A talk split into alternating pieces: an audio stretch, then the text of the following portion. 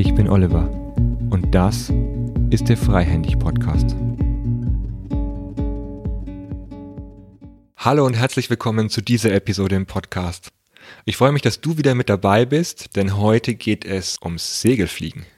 Ich habe heute Yannick Egler hier bei mir zu Gast und Yannick und mich uns verbindet die Leidenschaft draußen zu sein, Outdoor-Sport zu machen und wir kennen uns seit boah, schon über zehn Jahre, glaube ich. Ich glaube, wir gleich noch 2008 haben wir uns das 2008 haben wir uns kennengelernt, also schon zwölf Jahre. Und das erste Mal, wie ich Janik kennengelernt habe, durfte ich gleich mal ins Segelflugzeug steigen. Ich war nämlich beim Career Service in Tübingen, da habe ich noch studiert, war bei einer Teamentwicklungsveranstaltung und wir durften den ganzen Segelflugbetrieb übernehmen. Natürlich nicht alleine, sondern unter Anleitung von Yannick und dem Segelflugteam.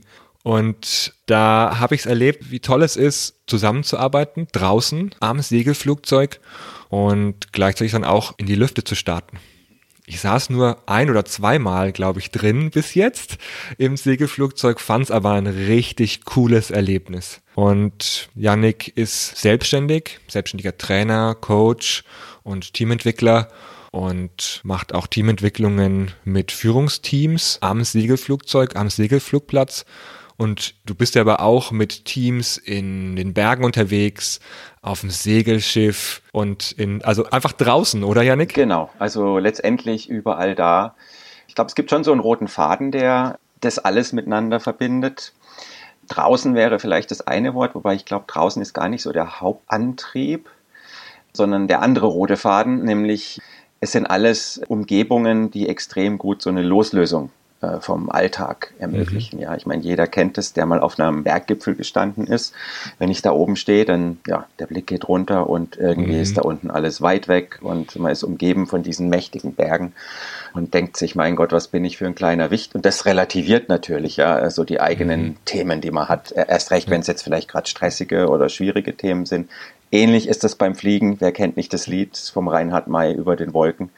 Muss die Freiheit grenzenlos sein. Und besonders dieser Satz, alle Ängste, alle Sorgen, das mag vielleicht jetzt erstmal platt klingen, aber das ist wirklich so. Wenn wir da oben rumfliegen über den Wolken, dann sind wir nicht mehr mit der Erde verbunden und es entsteht so ein Freiheitsgefühl, ein entspanntes Gefühl und ähnlich ist das auf dem Segelschiff. Da ist so dieser Moment, wenn sich wir fahren da in Kroatien rum zwischen vielen Inseln und wenn wir aus der letzten Inselreihe rauskommen und es öffnet sich wirklich das Meer mit endlos Horizontblick, dann passiert da genau das Gleiche mit den Leuten. Also es ist eine Umgebung, die befreit, mental befreit mhm. und das ist ja einfach mal die erste wichtige Voraussetzung, wenn ich jetzt in irgendeinen Coaching- oder Trainingsprozess reingehe. Das ist für mhm. mich so dieser rote Faden, der dahinter hängt. Mhm. Und äh, so wie ich dich erlebe, die ganze Zeit schon in den letzten Jahren, auch wie wir gemeinsam auch mal in den Bergen äh, zu zweit unterwegs waren, das ist ja eine Umgebung, die dich vor allem inspiriert, habe ich den Eindruck. Also die dir Kraft gibt, die dich kräftigt und stärkt und ähm, aus der du Inspiration ziehst und dann natürlich auch andere davon anstecken kannst. Ich meine, wir sind gerade auch verbunden jetzt über Zoom und sehen uns und äh, ich sehe, wie du in einer äh, selbstgebauten einem Holzhaus sitzt, das mhm. äh, ja auch individuell und anders ist als bei anderen Menschen zu Hause, aber auch so ein Gefühl von draußen sein und in der Natur sein vermittelt. Ja, absolut. Das ist das Tolle. Wenn ich dich treffe, ja, dann, dann spüre ich das immer. Das, das, ist das, das ist immer mit dabei, dieses Gefühl. Ja. Ja, also so ist es auch wirklich für mich. Und man merkt es vielleicht auch daran, und das würdest du jetzt auch merken, wenn wir mal wieder in die Berge gingen. Unsere Bergtour, von der du gesprochen hast, äh, die ist auch schon ein paar Jahre her. Mhm. Es war irgendeine Fußball-Weltmeisterschaft, weil wir danach noch Fußball geschaut haben. Da erinnere ich mich auf jeden ja, Fall. Ja, ich weiß noch. Da, da haben, ich glaube, war das nicht das äh, sogar Argentinien-Spiel, bei denen 4-1 äh, Deutschland. Äh, 4-1, war ja. das 4-1? Ja. ja. Nein, das war noch eine Weltmeisterschaft vorher, ne? Das war nicht das 7-1, bei dem dann Deutschland Weltmeister wurde, sondern die Weltmeisterschaft davor. Genau, 2010 war es. Und ich meine, das sind jetzt zehn Jahre her, dass wir da unterwegs waren, aber ich glaube, wenn du mit mir heute wieder in die Berge gehen wirst, könnte mich wieder über jeden Schmetterling, ich erinnere mich noch genau an die eine Situation, wo dieser Schmetterling ja. vor uns hergeflogen ist und, und Stunden, also nicht Stunden, aber lange ist der immer vor uns her auf diesem, auf diesem Trampelpfad auf dem Gebirgskamm. Und wir haben den so beobachtet und über so Dinge, also das nehme ich heute immer noch genauso wahr, so diese Details. Ne? Und ich glaube, das ist auch das, was viele Leute wahnsinnig entspannt, weil man dann wirklich mal wieder anfängt, in diese Wahrnehmung reinzukommen. Eine Sache, die ja vielen auch jetzt in der Corona-Krise so gegangen ist, als man mal mhm. auf das direkte Umfeld reduziert war, egal ob das jetzt draußen auf dem Land war oder in der Stadt. Ich habe von so vielen Leuten gehört, ja, natürlich wären sie gerne mal weiter weggegangen, aber sie haben unheimlich viel jetzt mal wieder vor der Haustür entdeckt, einfach weil die Wahrnehmung hochgegangen ist, weil man da eben mal sein musste und dann zwangsläufig vielleicht mal genauer hingeschaut hat. Ja. Das ist, glaube ich, was, was, was bei mir immer da ist. Beim Fliegen in den Bergen, auf dem Wasser, ähm, diese, diese Detailwahrnehmung, das ist so eines meiner Lieblingszitate, eigentlich auch aus einem meiner Lieblingsfilme, dem Peaceful Warrior, ja, dieses Es ist niemals gar nichts los. Wenn ich rumschaue, ich sehe immer irgendwas. Und mhm. Das ist für mich, wie du auch sagst, ne, das ist das vielleicht das, was andere inspiriert und das ist meine Energietankstelle dann. Mhm. Mhm. Und also ich möchte noch kurz den Rahmen für unser Gespräch setzen. Ja, wir mhm. haben ja immer wieder Kontakt und sind auch freundschaftlich verbunden und gleichzeitig habe ich einen Artikel bei Xing von dir gesehen. Du schreibst ja im Moment eine kleine Reihe Behave like a Captain, ähm, was darum geht, jetzt in der Krisenzeit zu Corona, aber ich finde, man kann es auch allgemein auf Führung übertragen. Was kann man aus dem Fliegen lernen, als Kapitän in der Luft zu sein? und dann aber auch am Boden als Führungskraft zu agieren. Oder auch, ich finde, da kommen ja auch viele Selbstführungsthemen vor, die du da beschreibst. Also es geht einfach um Führung, Selbstführung, aber auch Führung von anderen. Das war der Auftakt, dass ich dich nochmal angesprochen habe. Ja. Hey, lass uns doch einen Podcast draus machen, weil ich finde es cool, wie du die Dinge da umschreibst. Und vor allem glaube ich, dass viele Menschen keinen Einblick haben, wie es eigentlich in so einem Segelflugzeug ist. Da ist, glaube ich, viel Respekt vorhanden. Da ist auch bestimmt Angst vorhanden, sich in so ein Ding reinzusetzen mhm. und da eine gewisse Souveränität zu gewinnen. Das braucht natürlich auch Flugstunden, aber dann auch Arbeit an sich selbst und der Art, wie man dann sich selber auch steuert in so einem Cockpit. Und du machst es ja, um mal so einzusteigen in diese Thematik, du bist ja schon seit deiner Jugend im Cockpit, oder? Ja. Also du hast es ja schon seit Kindesbeinen angelernt ja, also wenn man 14 Jahre noch als Kind bezeichnet, oder würde ich mal jetzt, aus der heutigen okay. Sicht würde ich das mal als Kind bezeichnen, genau. Segelfliegen ist die erste fliegerische Sportart, die man in Deutschland alterstechnisch gesehen lernen darf, nämlich ab 14. Mhm. Und ich habe mit 15 damals angefangen, also kurz nachdem man hätte dürfen. Ähm, und das war eigentlich auch eine ganz interessante Geschichte, weil ich eigentlich ein Schisser bin. Das denkt man jetzt gar nicht, wenn man mhm. hört hier, ne, ja, ah, geht in die Berge und fährt mit dem Segelschiff auf dem Meer rum, beziehungsweise fliegt, macht Kunstflug. Mhm, mh. Und bei mir war das eigentlich immer so, dass ich so kleiner Kerl die Horrorvorstellung hatte, meine Eltern könnten mal auf die Schnapsidee kommen, mit meiner Schwester und mir in Urlaub fliegen zu wollen. Was sie denn zum Glück nie getan haben, weil ich hatte noch genau im Kopf, da gehe ich nicht mit und die kriegen mich nicht in so einen Flieger rein. Mhm. Auf der anderen Seite war ich schon immer extrem fasziniert von Flugzeugen. Ich erinnere mich, mein erstes wirklich bewusstes Erlebnis Flugzeug war, äh, da war ich zwei oder drei Jahre alt, das habe ich noch genau vor Augen, wie ich meine Oma mal im Krankenhaus besucht habe und dann ist der Rettungshubschrauber da gestartet und mhm. der hat so toll Krach gemacht und ich stand da und, und konnte da gar nicht genug kriegen, äh, dem hinterher zu schauen. Und so war es dann eigentlich auch, bis ich so 13, 14 war. Wenn irgendwo ein Flugplatz war, hat mein Vater immer schon Schweißperlen auf die Stirn gekriegt, weil er wusste, okay, da kriegt er mich jetzt die nächsten zwei, drei Stunden nicht weg vom Zuschauen. Und dann gab es aber so diesen Moment, wo es in meinem Kopf klack gemacht hat, als in unserer örtlichen Zeitung mal ein Bericht über das Segelfliegen war, wo ich dann erfuhr, da war ich so 13, 14, dass man das eben schon anfangen kann in dem Alter und dass es auch preislich sehr erschwinglich ist. Und dann bin ich da hingegangen und habe angefangen. Dann ging es los mit der Segelfliegerei. Man darf da auch schon mit 14 Jahren ganz allein so ein Flugzeug fliegen. Und mit 17 bekam man damals den Segelflugschein, ist quasi der, wie ein Autoführerschein eben für Segelflugzeuge. Und dann kann man gerade, wenn man mit dem Segel fliegen, das ist ja ohne Motor, sprich, das ist die Art des Fliegens, die dem vogelfreien Flug am ähnlichsten ist und auch schon mit, würde ich sagen, die meiste strategische Denke jetzt erfordert, weil mhm. wir mhm. ja ständig überlegen müssen, wo geht der nächste Aufwind hoch, der uns die nötige Höhe für den Weiterflug beschert. Und also somit würde ich sagen, Segelfliegen als Einstieg in die Fliegerei ist mit das Beste, was man tun kann. Und dann ging es entsprechend weiter. Ich habe dann den Motorflugschein gemacht, den Berufspilotenschein, bin auch Fluglehrer geworden, weil mir es wahnsinnig Spaß macht, anderen diesen Traum vom Fliegen zu vermitteln, aber auch das etwas zu vermitteln, ähm, macht mir unheimlich mhm. Spaß. so ist es auch irgendwie nur konsequent gewesen, dass ich zu dem gekommen bin, was ich heute tue, wo es ja auch genau darum geht, anderen was zu vermitteln, was mich begeistert. Und ja, nebenbei habe ich dann den Kunstflugschein auch gemacht, bin auch Kunstfluglehrer und ja, bin trotzdem nicht äh, irgendwie jetzt so ein Harakiri-Typ, der, der da volles Risiko geht. Also viele denken, oh, Kunstflug, der ist todesmutig. Also auch Kunstflug wird sehr schnell entzaubert, wenn man mal genauer hinschaut, wie wir Kunstflugpiloten das machen, nämlich auch immer mit einem Plan. Und das ist alles festgelegt und da geht es nicht darum, jetzt irgendwelche Geschichten zu machen am Limit, sondern das hat immer extrem viel Sicherheitspuffer. Natürlich von außen, wenn man das alles nicht kennt, die Hintergründe kennt, dann mag das sehr halsbrecherisch aussehen, aber letztendlich alles safe und geplant. Und, ähm, das sieht sehr halsbrecherisch aus von außen, ehrlich gesagt. Ja. wenn dann mal so eine Maschine ins Trudeln kommt und wenn man eigentlich denkt, die stürzt gleich ab, aber es ist bewusst eingeleitet, das ist schon ziemlich beeindruckend von außen. Absolut. Ne? Und auch von innen. Wenn mhm. das noch nie erlebt hat, da kann es durchaus sein, dass man mal kurz die Orientierung verliert und äh, das muss man mhm. auch wirklich trainieren. Und auch für uns Piloten ist das so, selbst wenn wir das können, wenn wir mal eine gewisse Pause hatten über den Winter oder jetzt hier Corona-Lockdown, war das Fliegen ja auch erstmal äh, on hold. Und äh, dann ist das für uns auch so, dass wir uns da erstmal wieder rantasten. Ja, und nicht gleich mhm. auf dem Level loslegen, auf dem wir aufgehört haben, sondern uns erstmal wieder Schritt für Schritt daran gewöhnen und, und vorsichtig rangehen. Vielleicht auch mal einen zweiten Piloten draufschauen lassen, äh, ein, sich überprüfen lassen, sich checken lassen, weil die Sicherheit immer das Höchste ist. Und ja, dieses mhm. manchmal sieht ein anderer mehr, als was man selber eben sieht. Mhm.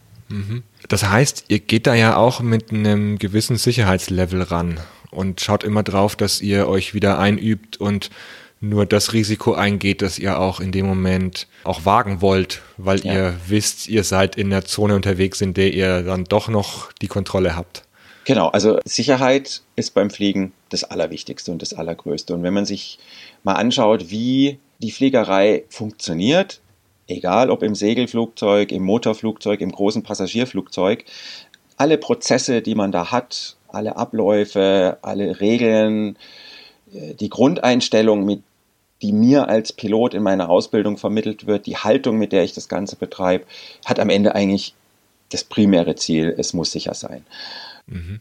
Weil der Grad beim Fliegen zwischen dem es sehr sicher ist, auf der einen Seite, und wo es auf der anderen Seite einfach sehr schnell auch sehr gefährlich wird, der ist extrem schmal beim Fliegen. Mhm. Also ein Flug, der sehr entspannt ist und bei dem man gerade so ein bisschen rausschaut und vielleicht mal von oben die Welt genießt, der kann innerhalb von einer Minute total spannend werden, weil das Wetter sich ändert, weil am Flieger irgendwas technisch nicht so funktioniert, wie es funktionieren sollte. Ja, ähm, wenn etwas technisch nicht so funktioniert, wie es funktionieren sollte, dann ist das normalerweise noch lange nicht gefährlich, gerade bei den großen Flugzeugen, weil die ganzen Systeme in der Regel zwei- bis dreifach redundant aufgebaut sind. Nichtsdestotrotz für den Piloten wird es in dem Moment einfach spannend, weil jetzt ist er nicht mehr in der Routine und jetzt braucht es den Plan B oder C, den man irgendwo immer im Hintergrund hat.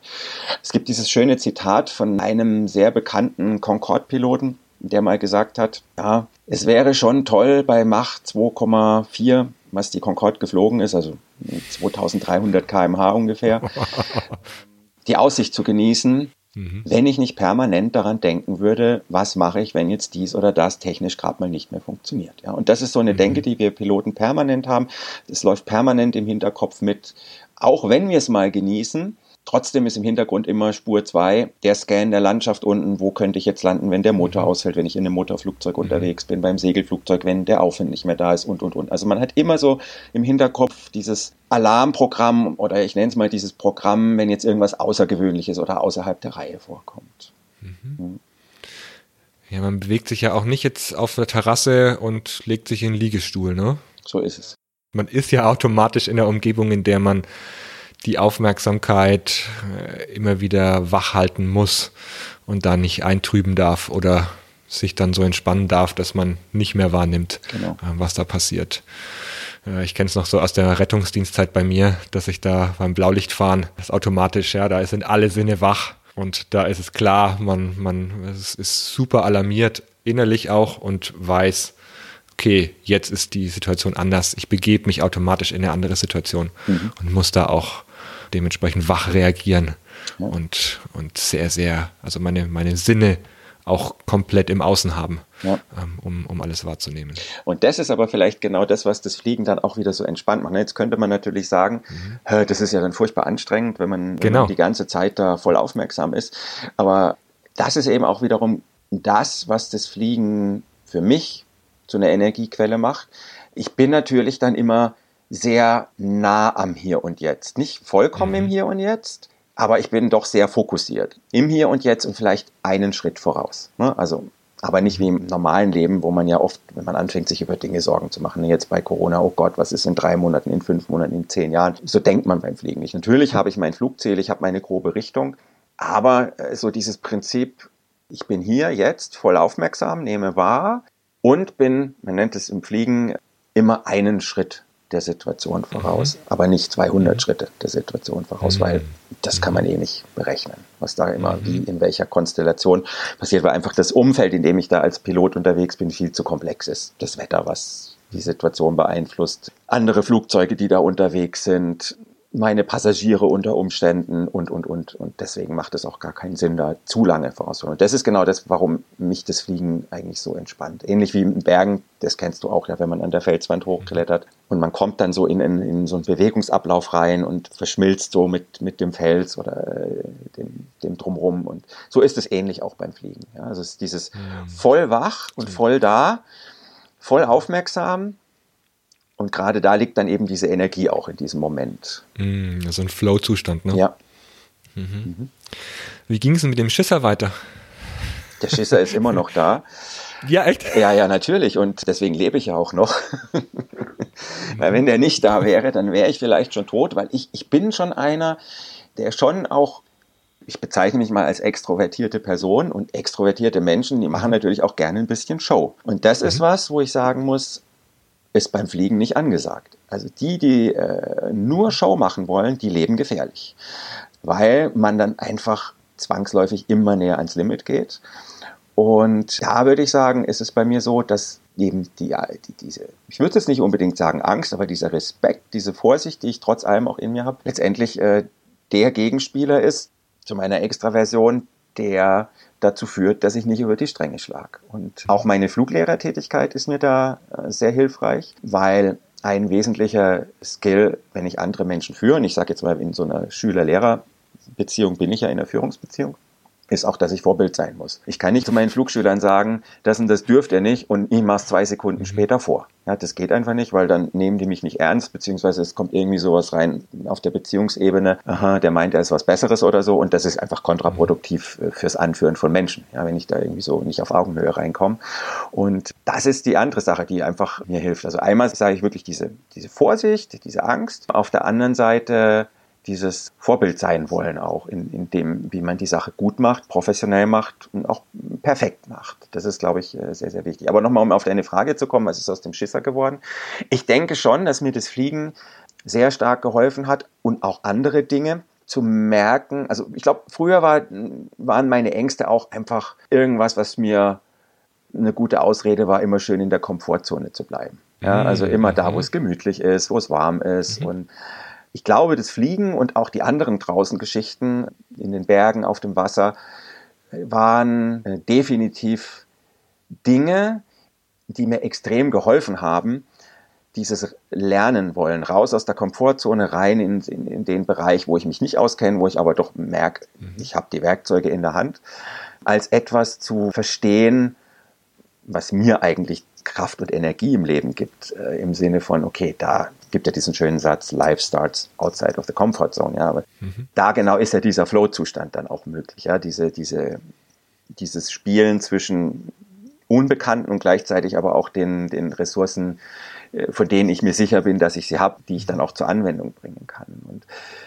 meine Erkenntnis ist, dass äh, die Energie, die ich in dem Zustand außerhalb der Komfortzone gewinnen kann, eben durch Lernen, durch mich weiterentwickeln, durch äh, gewisses Abenteuer und das hat noch nichts mit Todeszone oder, oder ähm, Abgrund ähm, und Riesenrisiko zu tun, dass die Energie viel, viel größer ist als die, die ich vielleicht spare, wenn ich äh, so ganz gemütlich in meiner Komfortzone rumhänge. Mhm. Und mhm Deswegen, das war bei mir mit dem äh, Segeln ähnlich. Die Vorstellung, aufs offene Meer rauszusegeln, war etwas, was ich ähnlich schön beiseite verdrängt habe, äh, wie in ein Flugzeug zu steigen früher.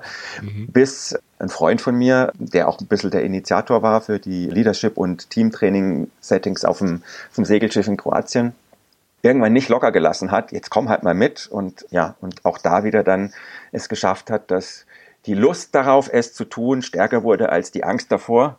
Und dann mhm. habe ich das getan und so Stück um Stück einfach erfahren und trainiert, dass dieses in der Lernzone und in der Weiterentwicklungszone sein für mich persönlich jetzt die, die Ecke ist, in der äh, ich mich am wohlsten fühle. Was nicht heißt, dass ich auch ab und zu mhm. gerne mal auf dem Sofa liege und mich entspannen und einfach den Körper physisch auflad. Ja, aber mhm. ich bin eher der Typ, der sich manchmal bremsen muss, nicht permanent Action zu machen und draußen zu sein.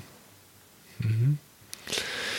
Wie ist es, wenn du mit Führungskräften arbeitest? Ich würde mal gerne den Bogen spannen jetzt mhm. zu der Arbeit auch mit den Führungskräften, mit den Führungsteams mm, und deinen Artikeln. Mhm. Behave like a Captain. Mhm. Was sind so die Erkenntnisse für dich aus dem Fliegen, die du auf Führen übertragen würdest? Oder bei denen du sagen würdest, das sind wirklich Dinge, die man, aus denen man lernen kann? Ja. Es sind mehrere Aspekte. Was sind so die wichtigsten? Hm. Ich glaube, eine sehr wichtige Sache ist äh, die Art und Weise, wie viele auch Piloten wahrscheinlich von außen wahrnehmen, nämlich als sehr souveräne und ruhige Menschen.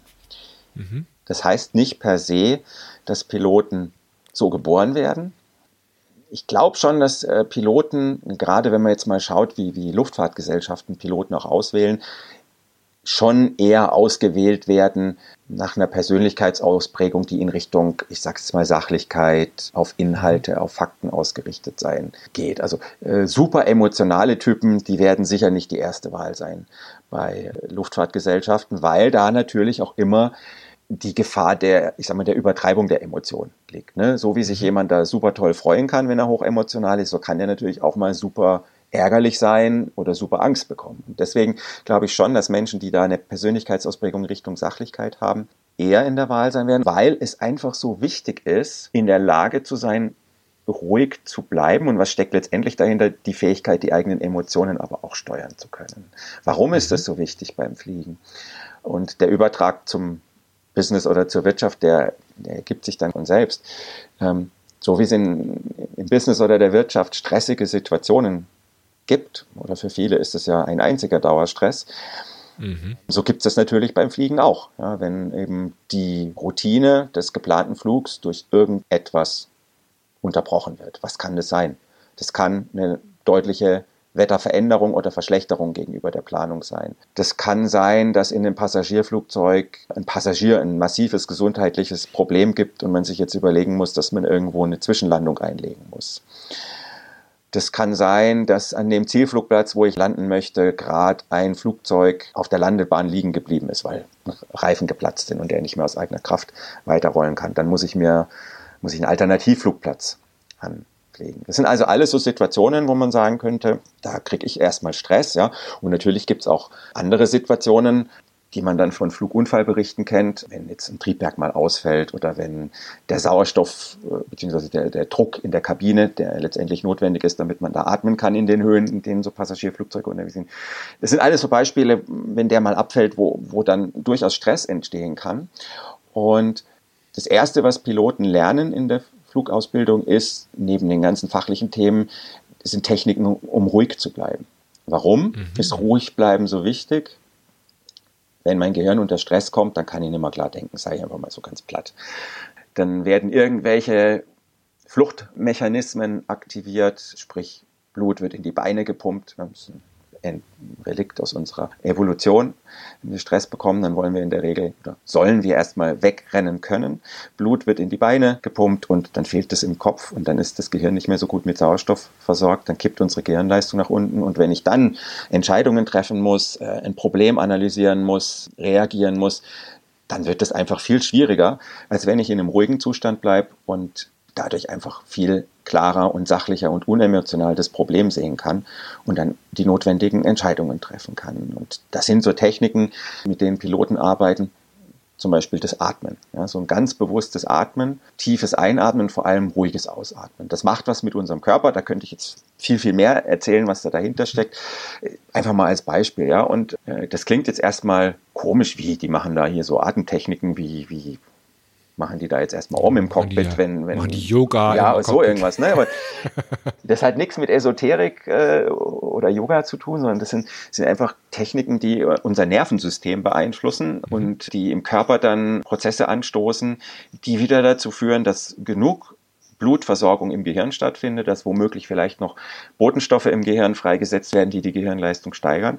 Und damit entzaubert sich das Ganze schon. Ne? Das ist also eine reine ich sag mal, eine reine Wirtschaftlichkeitstechnik äh, für Gehirnleistung, das Gehirn effizienter zu machen. Also das ist ganz, ganz wichtig, im Cockpit ruhig zu bleiben. Ja, und wenn ich das jetzt auf den Job übertrage, wie oft sind wir in irgendwelchen stressigen Situationen und jeder kennt das, wenn man dann anfängt, sich in einem Meeting anzuschreien, das löst das Problem noch viel weniger. Ja, und da Techniken zu haben, oder wenn mein, meine To-Do-Liste voll ist und ich erstmal innerlich Schweißperlen auf der Stirn kriege, sich dann erstmal kurz ruhig zu stellen und dann auch festzustellen, dass man komischerweise die Dinge viel einfacher löst. Ja, ich erlebe es bei vielen Führungskräften, die gönnen sich keine Mittagspause im Job. Ja, manche prahlen damit sogar noch, dass sie keine Mittagspause machen, weil sie irgendwie denken, das hat irgendein, ein, ein, ja, beziehungsweise das, äh, damit äh, wird ihre Bedeutung noch größer oder ist das irgendeine Darstellung ihres super tollen Engagements nach außen. Für mich ist das einfach unintelligent, weil äh, wenn ich meinen Körper nicht auflade und zu einer gewissen Ruhe zwischendrin komme, dann äh, arbeite ich unterm Strich viel weniger effizient und äh, am Ende auch weniger ab und auf Dauer brenne ich einfach aus und damit ist dann am Ende gar niemand gedient. Ne? Also erste Regel für einen Pilot, die man übertragen kann, ist Techniken zu haben, mit denen ich gerade in stressigen Situationen wieder Ruhe in mich reinbekomme und dadurch einfach leistungsfähiger werde. Weitere Dinge, die wir vom Fliegen kennen, so, so klassische Sache, die jeder kennt, wir jammern ja unheimlich gerne im Leben. Was? Ja, was? Wie? Ja. Der stressige Job, der blöde Chef. Ja, ich würde ja gerne einen anderen Job machen, Aber. wenn ich da die Familie nicht hätte, die ich ernähren müsste mhm. und so weiter und so fort. Man stellt sich das einfach mal vor im Cockpit. Ja, jetzt passiert da irgendwas am Flugzeug, das Triebwerk draußen fängt an zu rauchen oder Flammen schlagen im Flug aus dem Triebwerk und der Pilot fängt jetzt einfach an, so ein Mist, immer äh, sitze ich in dem Flugzeug, wo das Triebwerk brennt oder wo der Druck abfällt oder ja wo das Fahrwerk nicht. Ne? Und die blöden Fluglotsen da unten sind heute auch alle noch so doof. Und also ich würde nicht gerne Passagier in einem Flugzeug sein, wo so ein Pilot drin sitzt, weil, und deswegen ist das Fliegen auch wieder da an der Stelle so ein schönes Bild. Jeder kennt den Satz, runterkommen die Dinger immer. Ja? Und mit jeder, äh, ja genau, und mit jeder Sekunde, die ich da oben mit irgendwas Sinnlosem verbringe, und jammern ist in dem Fall extrem sinnlos, mhm. schränke ich meine Möglichkeiten mehr und mehr ein. Ja, weil runterkommen sie inne, immer gilt auch für ein Passagierflugzeug, weil wenn ich da ein technisches Problem habe und mich verzettel, irgendwann ist auch beim Passagierflugzeug mal der Sprit aus. Oder mhm. wenn jetzt wirklich mal dieser unwahrscheinliche Fall eintreten sollte, dass die Triebwerke ausfallen, denken wir einfach mal an die Geschichte von unserem bekannten Captain Sully, über, über den es ja auch einen Film gab, der dann im Hudson River mhm. notwassern musste. Ja, wenn der in, in dieser Höhe, in dem ihm da die Triebwerke stehen geblieben wären, erstmal rumgenölt hätte, was für ein scheiß Tag und überhaupt, und immer ist er derjenige, dem die Vögel ins Triebwerk fliegen, dann kann man sich ausrechnen, wie das geendet hätte, ja. Und das Problem ist, dass wir die Uhr nicht so ticken hören im Alltag. Sei es unsere Lebensuhr, weil letztendlich verschwenden wir ja auch Lebenszeit, indem wir jammern und die Situation mhm. nicht verändern. Oder sei es die Uhr, die hinter einem Projekt im Job tickt oder die generell der Aufgabe tickt, die ich im Job abzuwickeln habe. Das erscheint da alles viel weiter weg und deswegen gönnen wir uns ähm, da öfters mal das, äh, das Jammern. Nur das Jammern ist letztendlich auch wieder was, was uns ja eigentlich stresst. Ja, wir fühlen uns dann fremdgetrieben, kommen unter Stress und dann sind wir nicht mehr ruhig. Regel Nummer eins, die ich vorhin angesprochen habe. Und dann kippt auch da wieder unsere Gehirnleistung. Ja, also das ist zum Beispiel auch was, was wir einfach antrainiert kriegen als Piloten. Nicht jammern, sondern sich die Frage zu stellen, und das ist jetzt die nächste Sache, von der man viel lernen kann, anstattdessen, was kann ich jetzt tun? Ja, das ist einfach das, was, glaube ich, als allererstes bei einem Piloten aufpoppt, wenn irgendwas Unvorhergesehenes kommt, dieser Satz vor dem inneren Screen, was kann ich jetzt tun? Was geht? Welche Systeme laufen? Was steht mir noch zur Verfügung? Was ist der nächste mögliche Schritt? Und genau die Frage hat sich der Captain Sully auch gestellt. Wer den Film gesehen hat, der sieht, dass er da noch seine Checkliste rauszieht. Dazu komme ich gleich noch. Die ist nämlich auch ein ganz wichtiger Punkt. Und dann auch intuitiv feststellt, und da half ihm auch wieder, dass er eine Segelfliegerausbildung hatte, dass die mhm. Checkliste jetzt nicht funktionieren würde für diesen Fall, weil er äh, nicht die Zeit hätte, um das eigentliche Standardmanöver, nämlich zum Flugplatz umzukehren, mit dieser Höhe, die ihm noch zur Verfügung stand, im Gleitflug, ne, weil er hatte, als seine mhm. beiden Triebwerke aus waren, einen überdimensional großen Segelflieger zu fliegen. Mhm. Und dann hat er sich einfach nur diese Frage gestellt, hm, was kann ich jetzt tun? Ja, und dann war da der Hudson River. Okay, Plan B, da gab es noch einen anderen Flugplatz, hat auch nicht funktioniert, also jetzt kann ich im Hudson River landen was er dann auch getan hat. Ja.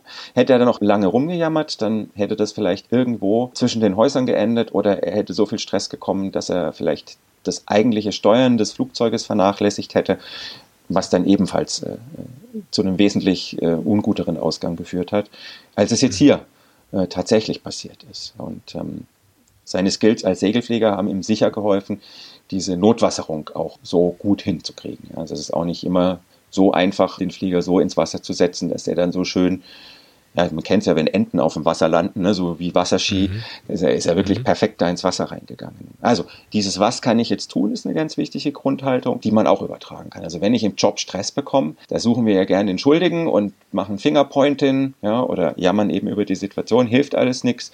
Es geht darum, eine Lösung zu finden. Was kann ich jetzt tun? Welche Systeme stehen mir zur Verfügung? Was funktioniert? Ja, und damit muss ich jetzt arbeiten. Und das sind ja auch Fragen, die wir uns in der Corona-Krise gestellt haben. Ne? Was, was mhm. gab es viele Beispiele, wo man einfach geschaut hat, okay, was steht mir jetzt noch zur Verfügung? Was kann ich jetzt tun? Dann eine ganz wichtige Sache, die wir von der Fliegerei, glaube ich, auch für die Wirtschaft lernen können, ist der richtige Umgang mit Fehlern oder den richtigen Umgang mit Fehlern zu haben. Wir werden in der Regel so erzogen, dass wir Fehler als was Negatives empfinden wenn ich in die Schule schaue, wofür kriege ich eine schlechte Note, wenn ich Fehler mache. Also in unserem Gehirn ist normalerweise erstmal die Verknüpfung drin, oh, Fehler ist doof, da werde ich abgewertet, kommt eine schlechte Bewertung, werde geschimpft, werde vielleicht blöd in die Ecke gestellt, werde ausgelacht, was auch immer, sind so die klassischen Mechanismen. Und das ist zum Beispiel auch was, was ich mh, hm, beim Fliegen selbst erst lernen musste. Auch ich tat mir sehr schwer als äh, Jugendlicher mit Kritik.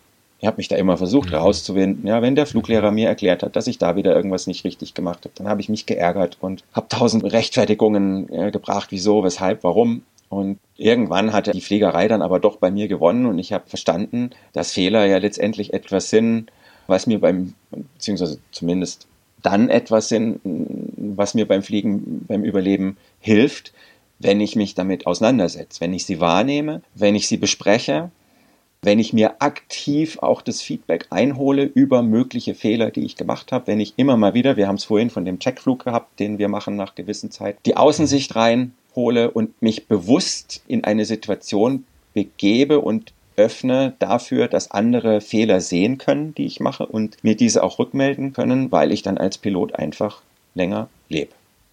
Ich musste selber auch erst lernen, Fehler wieder wahrzunehmen, weil das erlebe ich auch heute oft bei meinen Flugschülern, eben durch die Tatsache, dass wir Fehler eher verdrängen wollen oder unter den Teppich kehren wollen, wir oft nicht mal mehr in der Lage sind, äh, Fehler wahrzunehmen, weil wir die irgendwie schon unbewusst ausblenden in dem Moment, wo sie passieren, weil das ja nicht sein darf.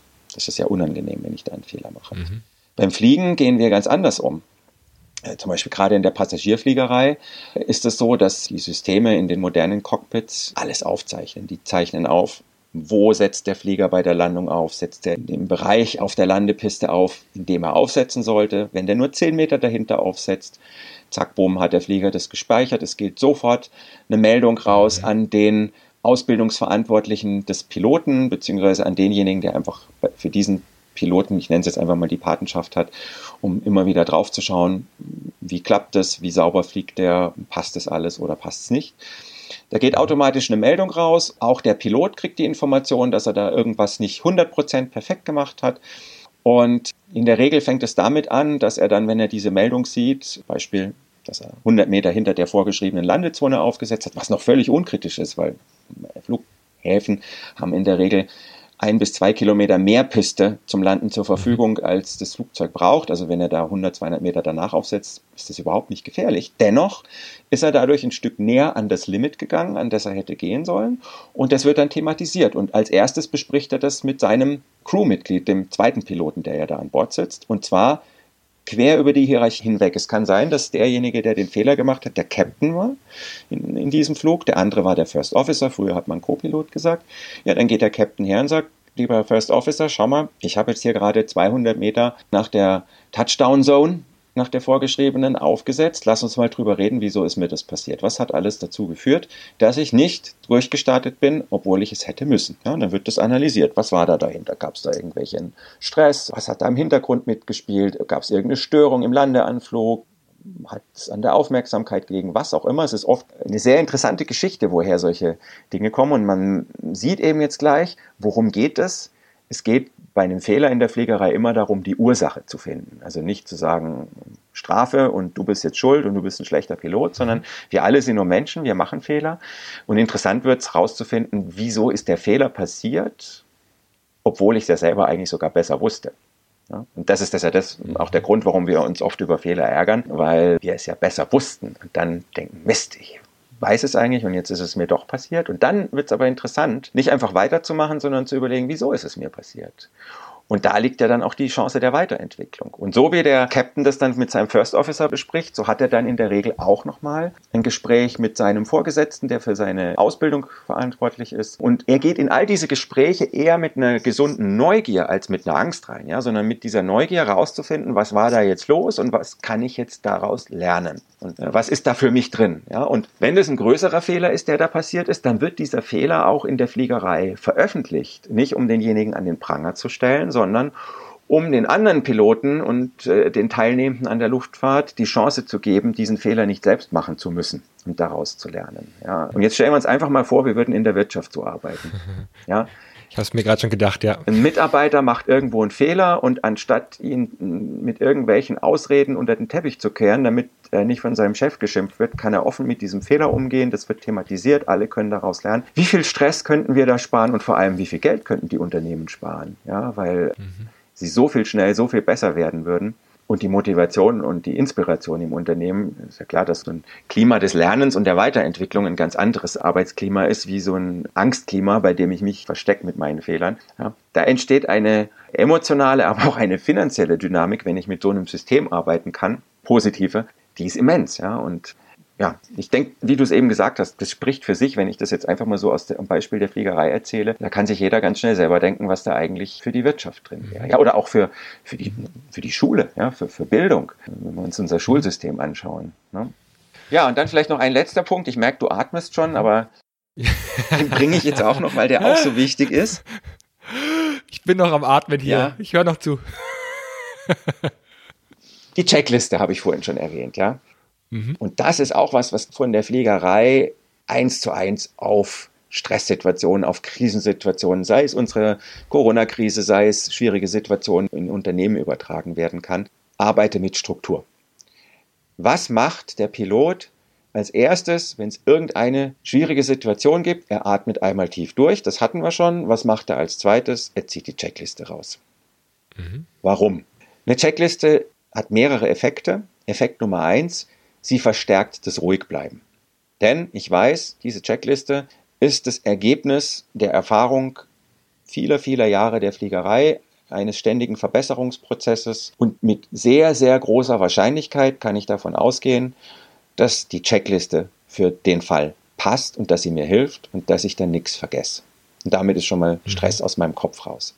Dieser eine Fall wie beim Sully, wo die Checkliste nicht passt, das ist wirklich die absolute Ausnahme. Und das macht das Fliegen auch wieder zu spannend, weil diesen einen Fall muss ich auch erkennen können. Immer noch. Ja? Also Checklisten, ganz wichtig, weil sie machen mich ruhig auf der einen Seite und sie sind einfach inhaltlich das Bestmögliche, was mir in dem Moment an Qualität zur Verfügung steht. Und dadurch ist die Chance sehr gering, dass ich irgendwas vergesse. Und sie gibt mir gleichzeitig auch noch die sinnvollstmögliche Reihenfolge der Abarbeitung der Situation vor. Ja, wenn man sich das jetzt wieder vorstellt, da ist irgendwas im Flugzeug nicht in Ordnung, Druckabfall in der Kabine ist somit das Schwierigste, was passieren kann, weil man dann wirklich nicht so viel Zeit hat, je nachdem, wie schnell der Druck abfällt, um zu reagieren. Und wenn dann ein Pilot da im Cockpit irgendwie hektisch auf irgendwelche Knöpfe drückt, dann ist vorprogrammiert, dass da irgendwas in der falschen Reihenfolge gemacht wird oder übersehen wird. Ja, jeder kennt so ein Cockpit, wie viele Knöpfe da drin sind und Uhren und äh, Anzeigen. Und deswegen ist es so wichtig, dann auch eine klare Struktur zu haben. Es gibt aber auch andere Strukturen beim Fliegen, äh, die einem sehr, sehr stark helfen. Eine, die ist unter dem Akronym Vordeck äh, in der Fliegerei bekannt. In manchen Fluggesellschaften gibt es auch ein anderes Akronym dafür. Wofür steht dieses Vordeck? Das sind diese sechs Buchstaben F, O, R, D, E, C. F steht für Facts. Dahinter verbirgt sich einfach die Frage, okay, was ist der Tatbestand? Was ist hier jetzt los? O steht für Options, was sind jetzt meine Möglichkeiten? Ne? Hatten wir vorhin auch schon unter diesem Punkt, was kann ich jetzt tun? Also was geht jetzt? Was steht mir noch zur Verfügung? Welche Ressourcen habe ich? Risks ist das R, welche Gefahren lauern, auf was muss ich aufpassen? Ja? So, und dann gibt es einen Bindestrich in diesem Wort Vordeck zwischen Vor und Deck. Und dieser Bindestrich, das ist das Thema einmal tief ein- und ausatmen, dass ich schön ruhig bleibe. Mhm. Und dann kommen die nächsten drei Buchstaben. Das D steckt für, nachdem ich alles bewertet habe, Decision. Jetzt wird die Entscheidung getroffen. Execution steht Execution. Mhm. für E. Mhm. Und äh, da wird dann also wirklich entschieden, die Entscheidung durchgezogen. Und dann kommt das C, Check. Das heißt, ich überprüfe die Auswirkung der Entscheidung. Wenn alles passt, dann bleiben wir in der Spur. Wenn es nicht passt, wird neu entschieden bzw. feingetunt. Und so kann dieser Prozess im Kreis rumgehen. Ja? Und das ist zum Beispiel eine mhm. wunderbare Strategie, die kann ich eins zu eins so im Unternehmen anwenden. Also jeder, der das jetzt hört, der soll es einfach mal probieren, wenn er eine stressige Situation im Unternehmen hat oder auch in der Corona-Krise jetzt, die jetzt vielleicht im ersten Schritt sich gerade etwas beruhigt. Schauen wir mal, was wirtschaftlich noch alles passiert. Mhm. Ja, diese sechs Buchstaben einfach mal an, kann man sofort an verschiedenen Stressbeispielen im Unternehmen durchspielen und man wird sehen, aha, es tut sich irgendwas auf und vor allem man wird ruhig und man kommt in eine Struktur rein, die einem hilft, die nächsten Schritte zu gehen. Weitere Strukturen, die wir beim Fliegen haben, ist einfach, dass wir regelmäßig mhm. die Situation zusammenfassen und auch die positiven Ergebnisse. Also wenn jetzt so, ein, so, eine Entscheidung positiv war, ja, dann klopft man sich mal auf die Schulter, dann gibt es eben zur Belohnung mal ein Stück Schokolade im Cockpit mhm. und, und, und. Ja.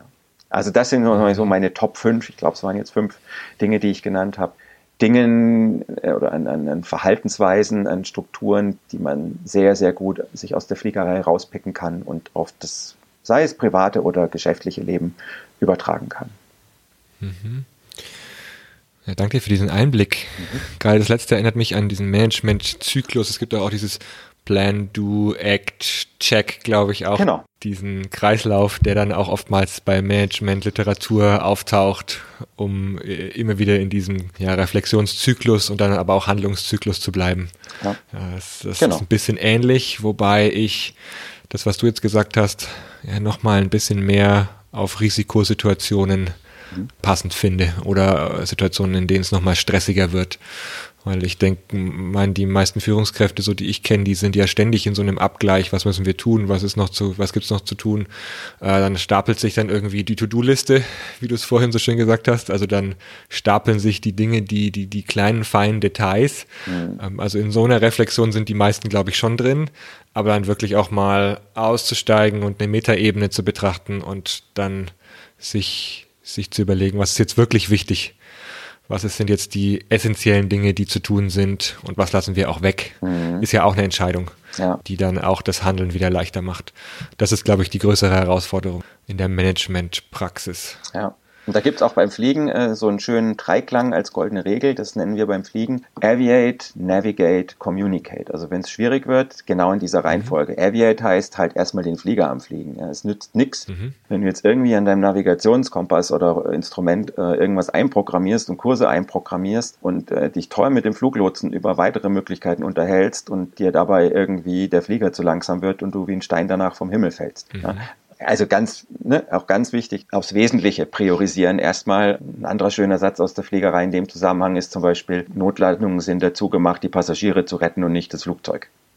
Ne? Mhm. Also diese, dieses mhm. ganz klare Prioritäten setzen. Natürlich hier jetzt immer in dieser Polarität des Notfalls, mhm. aber wenn ich jetzt meine Coaches aus verschiedenen Führungsfunktionen frage, also beziehungsweise wenn ich die so erlebe, die kommen mir oft so vor, wie wenn sie in so einem Dauernotfall sind. Ja, und mhm. die bezeichnen sich auch oft als, als, als, Feuerlöscher oder Feuerwehrmänner, die unkoordiniert mal hier in die Ecke eine Ladung Wasser schütten, da eine Ecke was schütten. Aber dieses Mal sich zurücknehmen, ganz ruhig, in ein, zwei Minuten in eine Checkliste, auch wenn da draußen die Hütte brennt, zu investieren, um dadurch, ich sage mal, einen koordinierteren Löschangriff mit weniger Ressourcen das Feuer dann auszukriegen. Das ist genau das, ne, warum wir beim Fliegen dann solche Strukturen haben. Hm, ich denke auch gerade wieder an meine Rettungsdienstzeit, weil auch wenn es Notfall ist, man rennt nicht zum Patienten, sondern man läuft in Ruhe, weil wenn ich jetzt erstmal verschwitzt ankomme und total außer Atem bin, dann habe ich keine Möglichkeit, mir einen Überblick über die Lage zu verschaffen, sondern auch wenn wir im Notfall handeln, dann ist es trotzdem in Ruhe und mit einem gewissen Fokus. Absolut. Das ist, das, das ist auch dann, dann in so einer Situation wichtig, da nicht selber dann in, in Schwimmen zu kommen. Genau, weil wenn du rennst, dann kommt wieder Adrenalin in deinen Körper, ja. weil du dann auch aufgeregt bist ne? und dann braucht dein, wir hatten es ja vorhin mit Blut in den Beinen, mhm. ne? wenn du rennst, brauchst mhm. du das da und dann ist es halt eine Etage weiter oben, wo es jetzt gleich vielleicht für ganz äh, klare, schnelle Entscheidungen und die richtigen Entscheidungen gebraucht wird, nicht vorhanden. Ja. Ja. Und Merk, ich bin jetzt beim Zuhören immer wieder am Abchecken mit der, mit meiner Rettungsdiensterfahrung, mhm. weil es am nächsten dran ist zu dem, was du da gerade erzählst. Wir haben dann auch im Rettungsdienst natürlich auch Checklisten und Leitfäden, an denen wir uns entlanghangeln. Und ich meine, wenn klar ist, wie eine Reanimation stattfindet, dann ist klar, wie viel gedrückt wird, wann beatmet wird, wann was gemacht wird. Also da ist, da gibt's auch die klaren Abläufe und dementsprechend braucht man nicht vorher überlegen, was man macht, sondern man macht einfach, man mhm. handelt und man bleibt dadurch auch handlungsfähig, weil man sich daran entlanghangeln kann und nicht in der Situation erst überlegen muss, wie macht man es jetzt bei dem Patienten? Ja. Oder wie wollen wir heute mal reanimieren? Ja, genau. Wie, wie wollen wir das heute mal machen? Lass uns doch erstmal drüber reden, wie es heute geschickt wäre. Ja, ja oder ich, Dann ist die Zeit schon rum. Ganz krass, ich äh, habe auch mehrere Flughäfen als Klienten für Leadership und mhm. Teamtrainings und da habe ich dann wirklich jetzt mal eher mit, mit dem Menschen im Hintergrund zu tun. Und dazu gehört mhm. natürlich auch die Feuerwehr, die an so einem Flugplatz vorhanden ist. Und da reden wir ja dann gleich unter Umständen von Szenarien, wo plötzlich 200, 300 Menschen verletzt sind, wenn die ausrücken müssen. Mhm. Und da muss man ja, ne, sind wir wieder beim Rettungsdienst, sofort entscheiden. Unter Umständen so, um wen kümmere ich mich jetzt zuerst und wen muss ich jetzt erstmal liegen lassen, weil es so blöd klingt, vielleicht aussichtslos ist. Ja. Mhm. Da wird es dann immer krasser, je größer die Katastrophe wird. Ne? Ja, ja, das ist dann bei Großschadenslagen mit der Triage, äh, die da gemacht wird. Da werden einfach nur mal in drei Kategorien, wenn die Leute eingeteilt. Ein Kollege meinte zu mir auch mal, naja, man fragt eigentlich erstmal, wer kann die Hand heben? Alle, die die Hände nicht mehr heben können, oder alle, die ansprechbar sind, zuerst, alle, die, die, die sich drum drehen und ansprechbar sind, die kommen schon mal in die zweite Kategorie. Alle, die nicht mehr reagieren, sind höchstwahrscheinlich bewusstlos oder dann schon tot. Also diejenigen, die reagieren, kommen schon in die nächste Kategorie und die die Hände noch heben können oder die auch sozusagen sich aufsetzen können, die werden erstmal mitgenommen und leicht versorgt. Die anderen, die dann noch liegen bleiben, sind eher schwer verletzt und werden unter die Kategorie Schwerverletzte gepackt und mhm. werden dann versorgt und der Rest, den kann man nicht mehr versorgen, weil man die Kapazität gar nicht dafür hat, in der Situation alle dann auch mit berücksichtigen zu können. Das ist dann natürlich eine krasse Situation. Ich meine, jetzt sind wir auch in der Corona-Zeit und Corona war ja sowas wie, wir haben keine Checkliste dafür. Naja, ich glaube, bei ein paar Firmen gab es vielleicht eine Risikoabschätzung, was ist, wenn eine Pandemie ausbricht oder eine große Grippewelle. Vielleicht haben die für sowas vorgesorgt. Aber ich glaube, für so eine Situation wie Corona, dass wirklich ein Shutdown weltweit stattfindet, dafür hat, glaube ich, keine Firma ein wirkliches Risikopapier in der Hand gehabt. Mhm. Und auch wir als Menschen waren darauf eigentlich nicht wirklich vorbereitet. Also die Checkliste kannst du schon mal, Checkliste gab es nicht. Mhm. So ging es mir zumindest auch in der Situation. Ich weiß nicht, wie es bei dir war oder deinem Umfeld. Ja, interessant. Also ich habe, ich musste als erstes an meine äh, Zeit als Manager bei IKEA denken, bevor ich mich selbstständig gemacht habe. Mhm. Da war ich nämlich Sicherheitsbeauftragter unseres Standortes. Mhm. Und irgendwann kam mein Chef zu mir und meinte damals, ja, ich soll jetzt mal hier einen Pandemienplan ausarbeiten. Da habe ich gedacht, was für ein Quatsch. Ja. Mhm. Mhm. Das war, äh, müsste gewesen sein, so 2006, als, ich weiß gar nicht mehr, was es damals war. Es war, glaube ich, auch irgendeine, war es die Vogelgrippe oder irgendwas. Also auf jeden Fall sollte ich da so einen Pandemieplan ausarbeiten und da ging es um tausend Dinge, die man so erstmal gar nicht auf dem Schirm hat. Ich habe da auch gesagt, was soll man denn da groß ausarbeiten, was soll denn da groß passieren? Ne? Und dann, ah, Moment mal, was, mhm. macht es denn unter Umständen wirtschaftlich und so weiter und so fort. Und also Ikea hat in der Krisenzeit nicht bei mir angerufen. Also mhm. bei denen scheint es zumindest. du hast dich schon versorgt mit deinem Plan. Wahrscheinlich. du wusstest schon, was du tust. genau. Aber natürlich, es gab keine Checkliste ich glaube, ich hatte viele Klienten, die sich bei mir gemeldet haben in der Corona-Krise, bei denen ich das Gefühl hatte, das ist jetzt, oh Gott, wie der Hund, der sich auf den Rücken legt, alle Viere nach oben. Selbstoffenbarung, ich äh, habe keine Ahnung, was ich tun sollte. Und im Gespräch, genau mit diesen Fragen, die ich dann gestellt habe, ne, für mich ist da dieses Beispiel, was ich vorhin vom Hudson River erwähnt habe, das war ja letztendlich mhm. genau dieser Fall. Ne? Aber dann diese Frage sich zu stellen, okay, dann welche Systeme laufen? Was geht? Womit kannst du arbeiten? Das hat wahnsinnig geholfen. Ja, also sich wirklich darauf zu besinnen, was macht jetzt Sinn, was sind die wichtigen Dinge, was ist jetzt im Sinne von Aviate, Navigate, Communicate, was muss ich tun, um den Flieger am Fliegen zu halten. Viele haben sich durch so, ein, so eine Jammergeschichte erstmal in die Selbstblockade mhm. reingearbeitet. Also genau die Dinge letztendlich, die ich, die ich dir eben erzählt habe, das waren so die, die wichtigsten Hilfsmuster, Fragen, die ich stellen konnte, die die Leute dann auch wieder in diese eigengesteuerte Haltung gebracht haben. Natürlich nicht immer wissend, was da jetzt genau passiert. Aber letztendlich wissen wir das ja eh nie. Wir haben es vielleicht in dem Fall mal klarer vor Augen geführt bekommen, dass wir nicht wirklich so wissen, was passiert. Aber eigentlich, wenn wir uns mal anschauen, wie oft wissen wir es im normalen, ich sage jetzt mal strukturell funktionierenden Alltag wir meinen, es besser einschätzen zu können. Aber Erst die Fantasie, dass es jetzt mal stabil ist. Genau. Dass man jetzt mal einen Zustand erreicht hat, den man vorausschätzen kann, was als nächstes passiert. Ja. Oder denkt aus der Vergangenheit, das irgendwie vorausberechnen zu können. Ja, und das Interessante war eben, was steckt da wieder dahinter? Wenn ich das kann, dann bin ich wo? In der Komfortzone. Und mhm. ich glaube, das war das, was die Leute am meisten gestresst hat, dass wir ich spreche jetzt mal sehr verallgemeinert, ne, aber wir doch alle ein extremes Streben, gerade hier in in Europa oder in den westlichen oder mitteleuropäischen Ländern, wo auch immer haben, immer schön in diese abgesicherte Komfortzone mhm. reinzukommen. Und mhm. da ist jetzt halt einfach mal richtig äh, dran gerüttelt worden. Und das Interessante ist eben, dass, jetzt weiß ich nicht, ob es zufällig daran liegt, dass das halt genau die Menschen sind, mit denen ich kommuniziere, dass nachdem jetzt so eine gewisse Normalität wieder einkehrt, ich unheimlich viele Leute höre, die zu mir sagen, ach, eigentlich wünsche ich mir fast den Lockdown wieder. Äh, zum einen vielleicht, weil mal so dieses Wettrennen angehalten war, ja, mhm. aber auf der anderen Seite sagen mir sehr viele Menschen, dass es eine Zeit war, die eine extrem hohe Intensität für sie hatte, weil es mal wieder ja. ums Wesentliche ging. Und das Wesentliche ist nicht in der Komfortzone, das ist eben draußen. Mhm. Ja, man hat sich mal wieder mit wichtigen Fragen beschäftigen müssen. Man hat sich die Frage gestellt, Gut, für manche war es das Klopapier, für mich wäre es vielleicht eher die Nahrung, ja.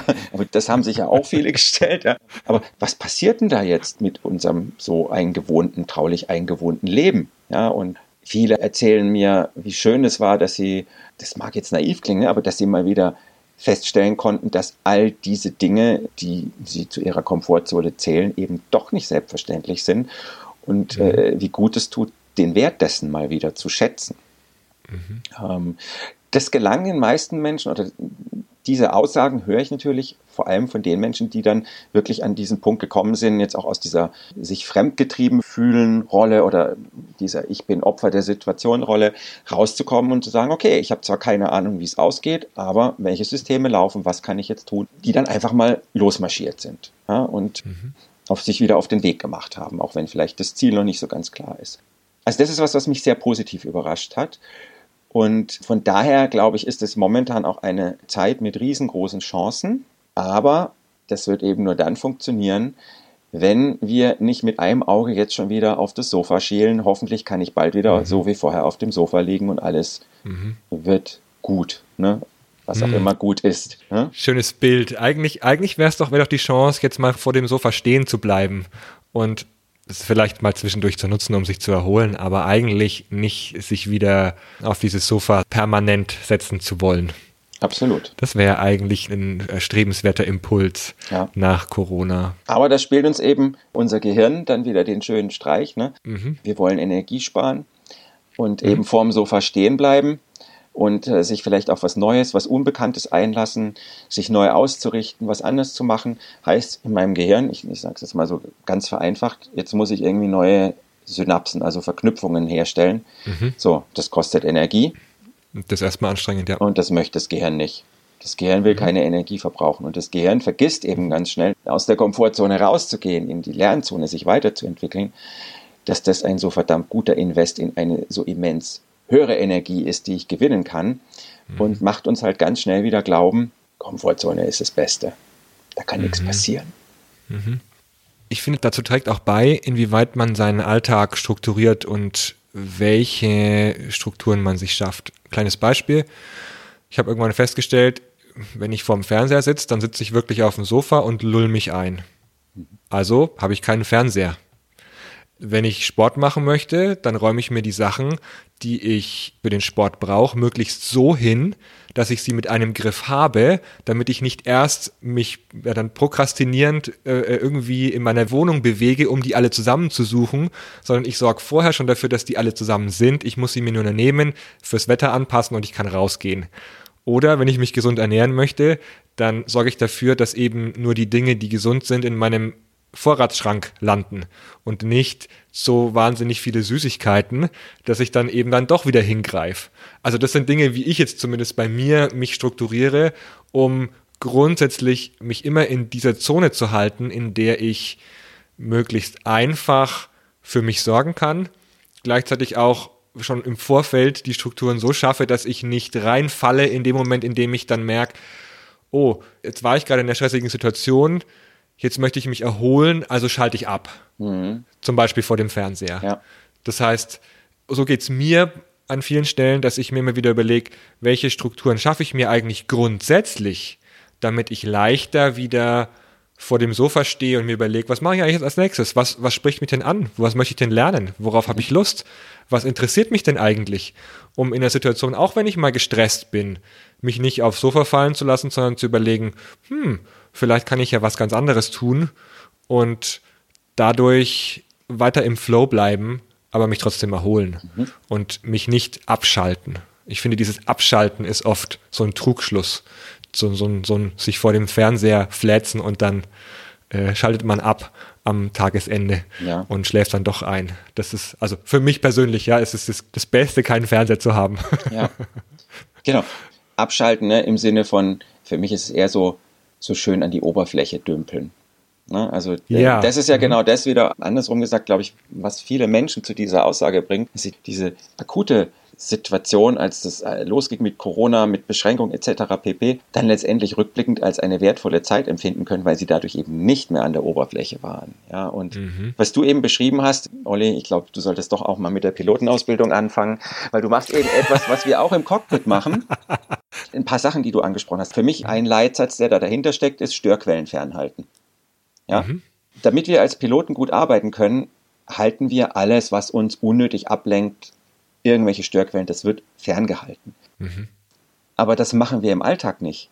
Ich möchte nicht wissen, genau. wie viele Menschen in der Corona-Zeit den ganzen Tag irgendwelche Nachrichtensender ja. mit den sekündlich, ich will nicht mal sagen, sich Twitter. verändern, nicht mit den sekündlich sich verändernden Zahlen, sondern oft ist es ja die, die endlos Wiederholung und Eintrichterung des immer wieder Gleichen, in Klammern wunderschöne mhm. Gehirnprogrammierung, ja, sich geben, dadurch extrem an der Oberfläche bleiben und letztendlich nur eine Sache im Gehirn wieder äh, tickern, nämlich diesen Reiz, wow, das könnte mir, das macht mir Angst, ne, und dadurch empfinde ich es ja als reizvoll. Aber letztendlich äh, bringt mich das ja genau an die Stelle, wo ich nicht hin will.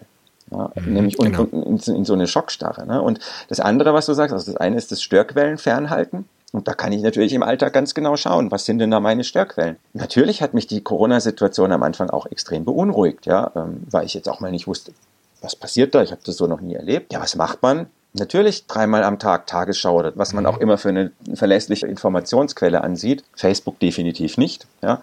Mhm. Äh, angeschaut.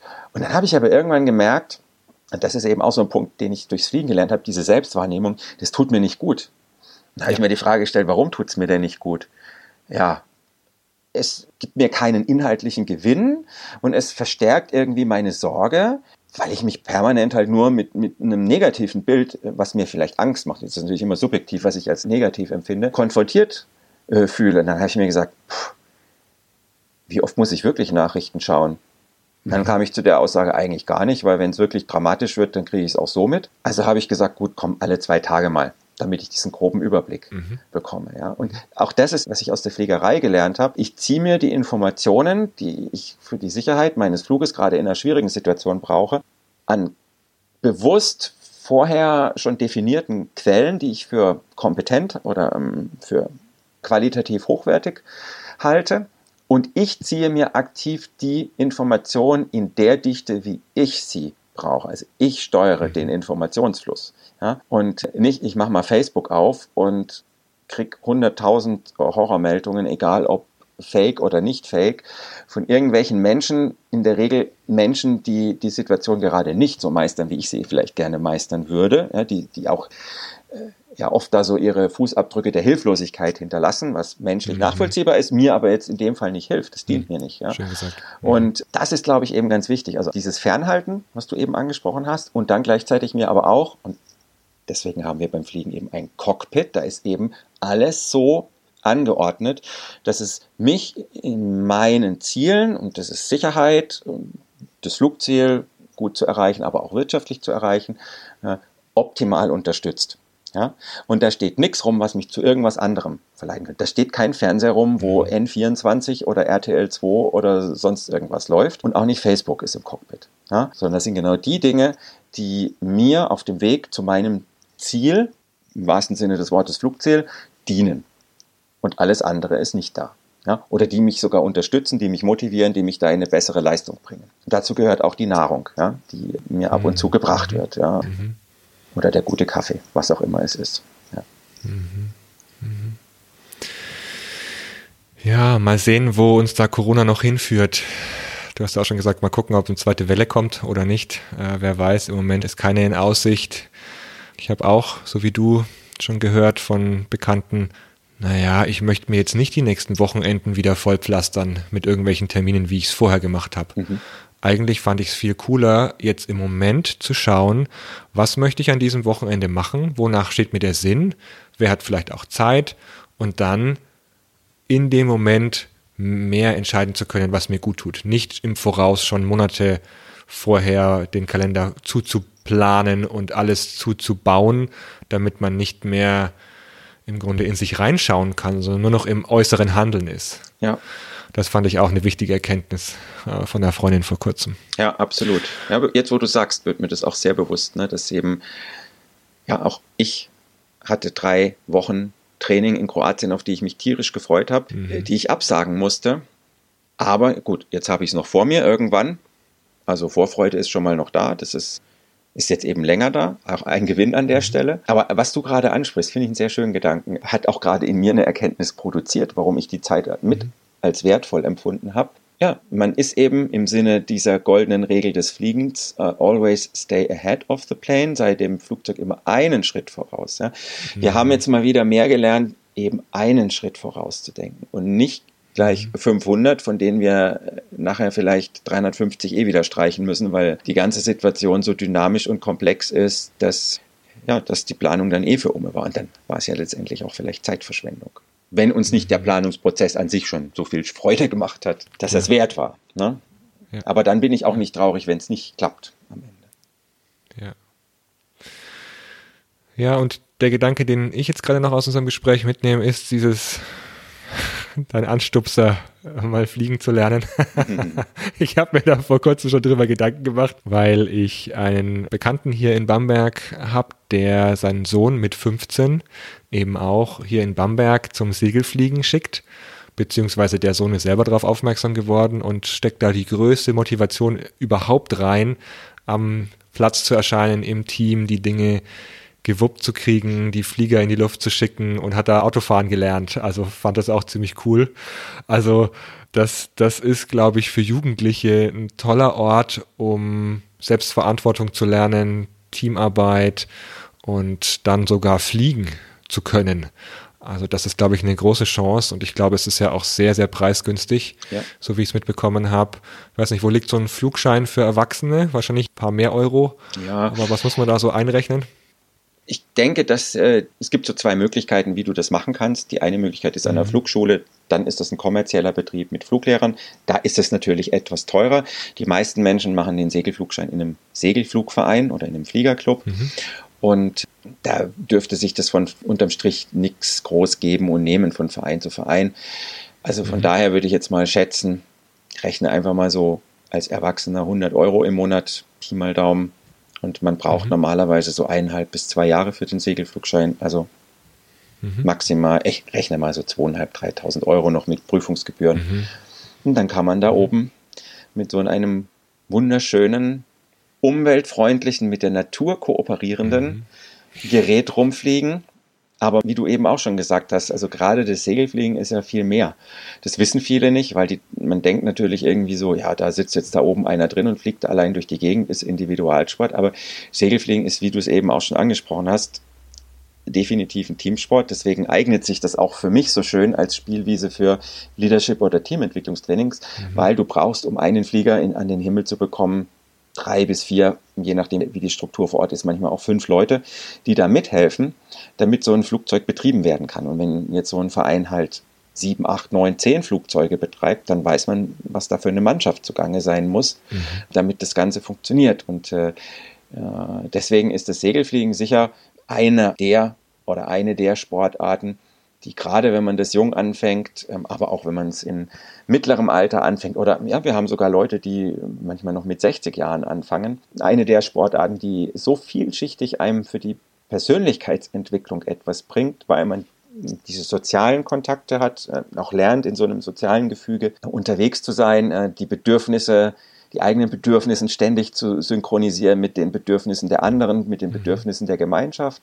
Man lernt technisch unheimlich viel, weil gerade in den Fliegervereinen man sich auch technisch selbst um die Flugzeuge kümmert, damit das preislich ein bisschen erschwinglicher bleibt. Ja, Stichwort Kooperation mit der Natur habe ich eben schon erwähnt. Es ist natürlich was, was einfach Riesenfreude macht, weil man da oben eben die Elemente wirklich ausnutzt und verstehen lernt, äh, sei es die Wetterelemente, ja, aber auch, äh, ich sage jetzt mal, tierische Begegnungen hat. Ich hatte vor kurzem bei einem Segelflug einen Aufwind, witzigerweise hier genau über meinem Ort, äh, mhm. über dem Lech. Und in diesem Aufwind habe ich gemeinsam mit 14 Störchen in der Thermik gekreist, die alle um mich wow. herum war. Und ich war Teil dieser, dieser äh, Storchengruppe. Äh, die haben mich da voll akzeptiert. Ich habe auch sofort gemerkt, die sind nicht irgendwie äh, ängstlich oder auch nicht aggressiv, ja, sondern ich war, bin da so mitgeschwommen. Die sind drei, vier Meter Abstand neben mir geflogen, haben da so rüber wow, geguckt. Ne, cool. Ne, und, und also da, es war unglaublich. Das sind so diese Momente, da kann man selbst nach 30 Jahren fliegen wieder feuchte mhm. Augen und Gänsehaut kriegen, ja. Ja, und so diese Berührung äh, zu haben, äh, sei es mit, mhm. mit den Elementen in Form des Wetters, aber eben auch mit, mit den Tieren, die einem da oben begegnen und mhm. zu denen man als Mensch normal nicht diese Art von Kontakt erlebt. Ja, und, ähm, mhm. ja, und dann ist es letztendlich auch gerade das Segelfliegen äh, ist etwas, wo man natürlich auch einen schönen Übertrag wieder ins Business machen kann, was so das Thema Nutzung von Ressourcen, ja, wie nutze ich die Aufwände, die mir zur Verfügung stehen, wie wandle ich die in Gleitflüge, also in Strecke um, also wie, wie, wie nutze ich diese Ressourcen äh, möglichst effizient, um das Maximum an sportlicher Leistung in Form von Distanz, die ich dann fliegen kann, äh, oder an Flugzeit, die ich oben bleiben kann, herauszubekommen. Also Strategie ist auch ein ganz, ganz mhm. interessantes Thema. Und deswegen finden sich auch, wenn man so in die Segelfliegerclubs reingeht, äh, ist natürlich, die, man hat wirklich alle äh, beruflichen Schichten, mhm. aber man hat schon auch einen hohen Anteil, sei jetzt mal an, an Strategen ähm, äh, und an mhm. Unternehmern auch. Nicht, weil die äh, viel Geld haben, das braucht es ja nicht unbedingt jetzt in dem Maße, ja, sondern weil die einfach Spaß an diesem Sport haben, weil es eben mhm. so was Strategisches ist äh, und, und, und äh, sowas Unternehmendes eben auch ist. Ja? Mhm. Also kannst ja mal wieder zum Mitfliegen kommen, dann nochmal Ja, sehr gerne. Sehr gerne. Also beim letzten Podcast habe ich mich schon zum Raven verabredet. Als nächstes jetzt äh, zum Segelfliegen. Finde ich cool. Komm gerne wieder vorbei. Wird schon nicht langweilig. Oder, oder ich lerne es hier in Bamberg. Mal schauen. Zum Abschluss noch, was war so dein schönstes Erlebnis beim Segelfliegen? Da kommt jetzt die kurze überlegende Stille. Mein schönstes Erlebnis beim Segelfliegen. Hm, es sind gerade noch zwei, die sich streiten. Welcher gewinnt? Mhm. Es gewinnt der Wellenflug. ich glaube, da hast du die Bilder auch gezeigt gehabt, oder? Oder zumindest äh, von, von einem Wellenflug mhm. hast du mhm. schon, habe ich schon Bilder gesehen gehabt. Ja. Erzähl mal ganz kurz, was da passiert und was so das Tolle dran war. Also Wellenflug. Äh, Welle ist ja jetzt erstmal was, was man äh, mit, mit, Wasser verbindet. Mhm. Aber Luft macht, wenn sie über ein Hindernis fließt, nichts anderes wie Wasser. So, mhm. jeder kennt das, wer den Eisbach in München kennt, äh, wo die Surfer in der stehenden Welle, die dieses Hindernis, was da quer im Wasser ist, produziert, hm, surfen können, ja, oder wenn man irgendwo auf einen Wasserfall schaut, dann sieht man unten immer so eine stehende Welle äh, im Wasser nochmal, die so hinter der Aufprallstelle mhm. entsteht, wo das Wasser runterkommt. Und Luft macht es nicht anders. Wenn ich Luft über ein Hindernis, also zum Beispiel über ein Gebirge streichen lasse, dann regt dieses Gebirge auch die Luft zum Schwingen an und es bildet sich eben von der Luftströmung her im, im Windschatten des Gebirges gesehen, im Lee, bildet sich eine stehende Schwingung in der Luft. Mhm. Und diese Schwingung, die können wir Segelflieger ausnutzen, und zwar an der Stelle, wo die Luft aufwärts schwingt, wird ja dann die Luft hochtransportiert. Und wenn wir in diesem Bereich mit dem Segelflugzeug rumfliegen, äh, dann nimmt uns diese Luftschwingung mit hoch. Und das Tolle ist, dass eben diese Schwingung nur dann entstehen kann, wenn die Luftströmung wir nennen das Laminar, ist also sehr gleichmäßig fließt, mit möglichst mhm. wenig Verwirbelungen fließt. Ah, das, Laminar Flow habe ich vor kurzem, habe ich was darüber gesehen. Ja. Genau, ne? Und mhm. das heißt also im Vergleich zur Thermik, das ist die, die, die Aufwindart, die wir, die wir so alltäglicherweise fliegen, wo einfach warm Luft sich am Boden aufheizt und dann nach oben blubbert. Ja, das Wort blubbern sagt schon, Thermik, das fühlt sich immer so ein bisschen mhm. turbulent und ruppig an und da ist Bewegung in der Luft und es brodelt. Und wenn ich in die Welle reinkomme, das merke ich sofort, weil bis ich reinkomme, mhm. ist es auch etwas brodelnd von den Verwirbelungen, die der Wind erzeugt über den Bergen. Aber wenn ich da eine gewisse Höhe erreiche, dann ist das wirklich wie wenn ich durch ein Portal, ich nenne es jetzt mal wirklich so blumig, ins Paradies komme. Ja, es wird schlagartig totenstill es ist wie wenn, mhm. wie wenn der Film angehalten wird und weil äh, Wellenaufwinde auch in der Regel einen relativ starken Wind brauchen. Äh, wir erleben das hier im Voralpenland, wo ich ja wohne, klassischerweise bei Föhnwetterlagen. Und da pfeift natürlich der Wind. Jeder, der schon mal bei Föhn auf einem Gipfel gestanden ist, weiß das mit 90, 100, 110 kmh über die Gipfel rüber. Und so schnell ist die Windgeschwindigkeit oder so stark ist die Windgeschwindigkeit dann auch in der größeren Höhe. Und Segelflugzeuge, mit denen wir dann da unterwegs sind, die fliegen eben so mit 90 bis 100 kmh, im, wenn sie so im Reiseflug, sage ich mal, also im gemütlichen Reiseflug mhm. sind. Das heißt, es wird nicht nur von der Turbulenz her ruhig in der Luft, sondern wenn ich die Nase des Flugzeugs dann gegen die Windströmung richte, dann bleibe ich auch quasi im Wind stehen bezogen mhm. auf meinen Punkt über der Erde. Also mhm. ich werde ortsfest. Das heißt, es mhm. ist im wahrsten Sinne des Wortes oft dieses Gefühl, da der Film wird angehalten. Und ich kann nur noch an meinen Instrumenten sehen, dass mein Flugzeug in diesem aufsteigenden Ast des Wellenaufwindes steht und natürlich vor allem da am Höhenmesser, der irgendwie äh, langsam immer weiter nach oben dreht, obwohl ich das beim Blick nach draußen jetzt so gar nicht wahrnehme. Ja. Und dann kommt eben dieser Moment, wo ich mit dem Segelflugzeug Höhen erreicht, die normalerweise nur den Passagierflugzeugen vorbehalten sind. Ja, also der Weltrekord mhm. im Segelflugzeug, äh, der jetzt gerade bei einem Projekt von Airbus vor kurzem wieder aufgestellt wurde, der liegt in der Größenordnung zwischen 15.000 und 16.000 Metern. Das ist sogar höher, wie Passagierflugzeuge Boah, fliegen. Das ist schon in der Atmosphäre, äh, oder? Also ich weiß nicht, wie es da, da ist man, gibt, aber das ist schon, da ist man schon ganz schön weit oben. Da ist man eigentlich schon im nächsten Teil der Atmosphäre, mhm. nämlich in der Stratosphäre. Und äh, mhm. da, das ist auch gerade die Forschung, die Airbus da betreibt, inwieweit solche Wellenaufwinde aus dem Teil der Atmosphäre, der Troposphäre, in der unser Wetter eigentlich stattfindet, eben in die nächste Atmosphärenschicht mhm. rausschwingen. Genau. Und ich selber hatte mal eben das Glück, ich war nicht ganz so hoch, ich war so knapp über 9000 Meter hoch, aber das in diesem kleinen in dieser kleinen, ich nenne es jetzt mal zarten Plastikhülle, die das Segelflugzeug ja letztendlich doch nur ist, da saß ich da und ja, das lässt sich schwer in Worte fassen. Dann sitzt man da oben, es ist totenstill und es ist so dieses Wechselbad der Emotionen zwischen, ich fühle mich unendlich groß, weil ich da oben bin und dieses Privileg habe, diese gigantische Aussicht zu genießen. Bei mir war das damals ein Flug in Südfrankreich, wo ich äh, auf der einen Seite meines Flügels das Mittelmeer sehen konnte.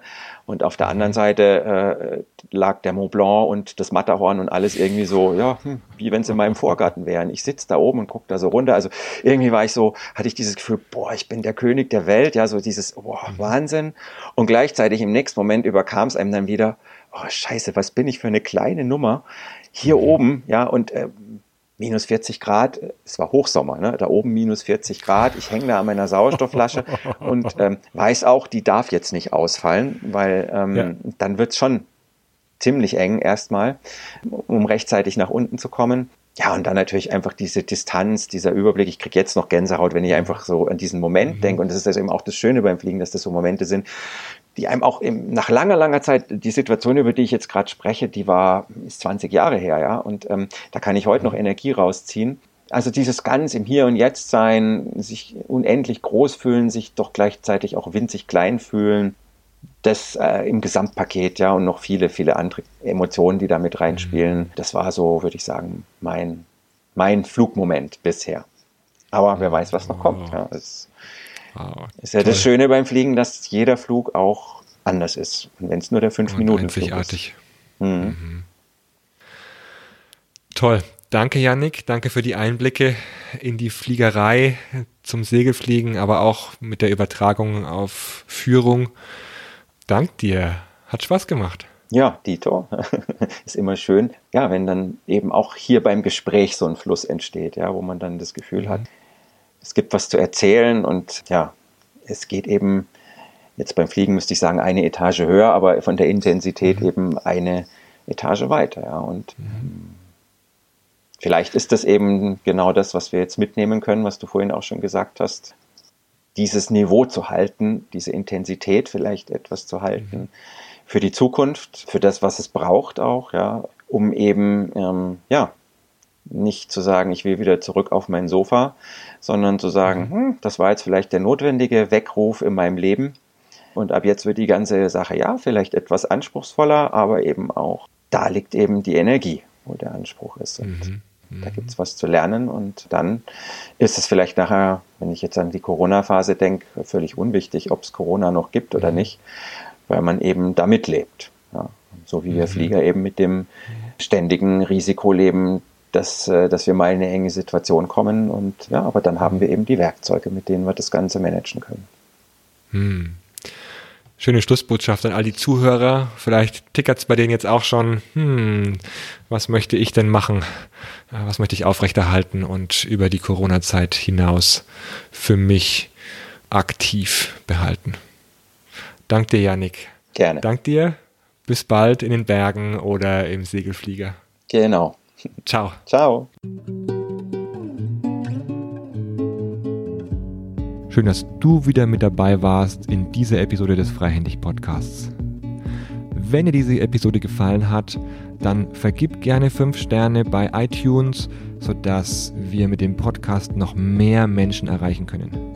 Wenn du weitere Informationen zur Episode oder zu anderen Episoden haben möchtest, schau rein in die Show Notes der jeweiligen Episode. Dort findest du alle Informationen und Links zum jeweiligen Gast oder zu den Büchern, die empfohlen wurden. Wenn du weitere Episoden hören möchtest, geh gerne auf die Homepage des Podcasts, nämlich www.freihändig.net, freihändig mit AE.